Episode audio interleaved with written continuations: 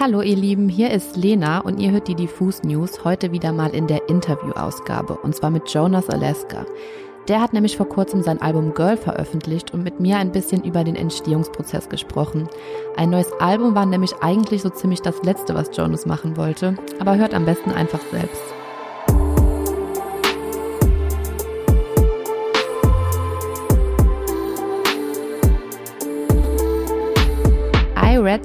That um, your last album, Roof Came Down, you wanted to start writing for others, didn't you? But now, even two years later, your new album, Girl, comes out, so I guess your plan didn't work out so well. Uh, when was the point where you knew, no, I can't let anyone else sing, sing this? Was someone singing your new song and you knew, no, that's not natural or something like that?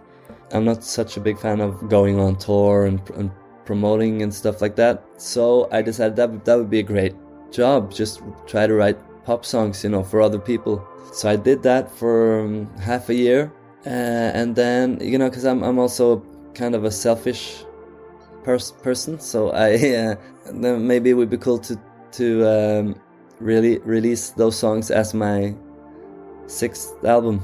It was more difficult than I thought it would be. I thought I could just write a song and pitch it to the one of the big stars and it would be easy, but it's uh, difficult. So I decided I'm just going to release it myself.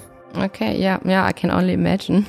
But um, you say that because you thought you were writing for other people, you were able to go into songwriting more liberated, and you could uh, free yourself from your self-imposed rules and constraints.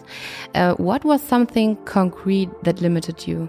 Uh, lyrically, it was hard because I felt like I I've always had this thing that I, I feel like my my best songs are are the ones that are about me and my life. Me and my life just kind of started feeling a bit boring, you know, and mm-hmm. uh, I was I was so tired of writing of writing about my own, you know, issues, my own mental state and uh, stuff like that. I felt like I'd emptied myself completely, and uh, I didn't okay. want to write. And then I didn't know how to write other songs, like to, to make up stuff. Uh, it, that didn't feel right either as soon as I started thinking that somebody else was going to sing it, then I could just make up a lot of stuff. And it was really liberating. And uh, where did you get the inspiration for the new stories from? Usually, when I write a song, I I, I, I sing a lot of gibberish, uh, but there's usually something in there, like a sentence. And I was thinking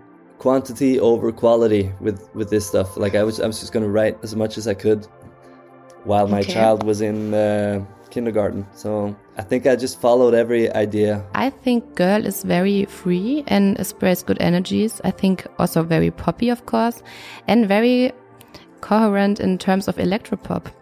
So as a listener, listener, you really notice how you have found your own style. I think. Would you agree with that? I don't know my own style. I mean, this felt so far off. Like with my previous albums, I've had my references as you know Bob Dylan and John Lennon and, and felt like it's my safe area, like this the music that I know.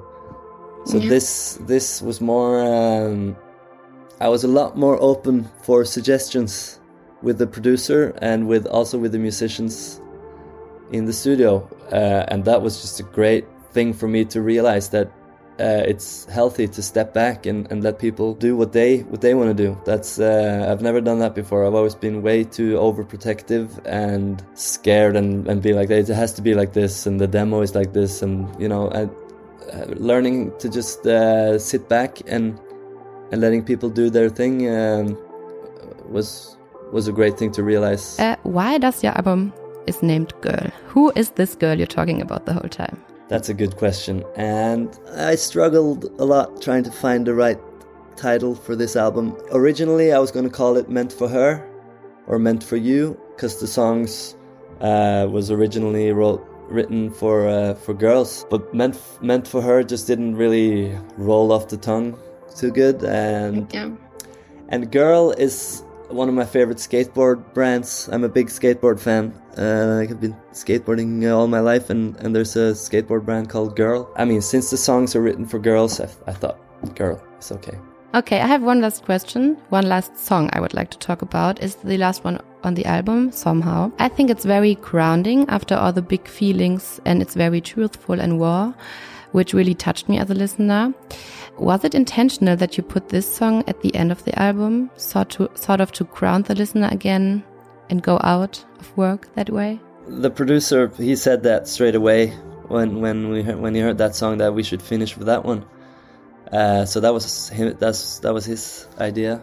I agreed with him though because it's um, it's quite an intense album with a lot of information, and I think uh, yeah. that that kind of song just had a natural, a bit more acoustic ending to it. Um, and knowing with the horn sections and all that, it was just a nice uh, finale. I think. Okay, that's it. That's Thank you so much for your time. Thank you. Yeah. Nice to talk to you, Lena. Have a good day. You too. Thank you. Bye. Bye. Bye.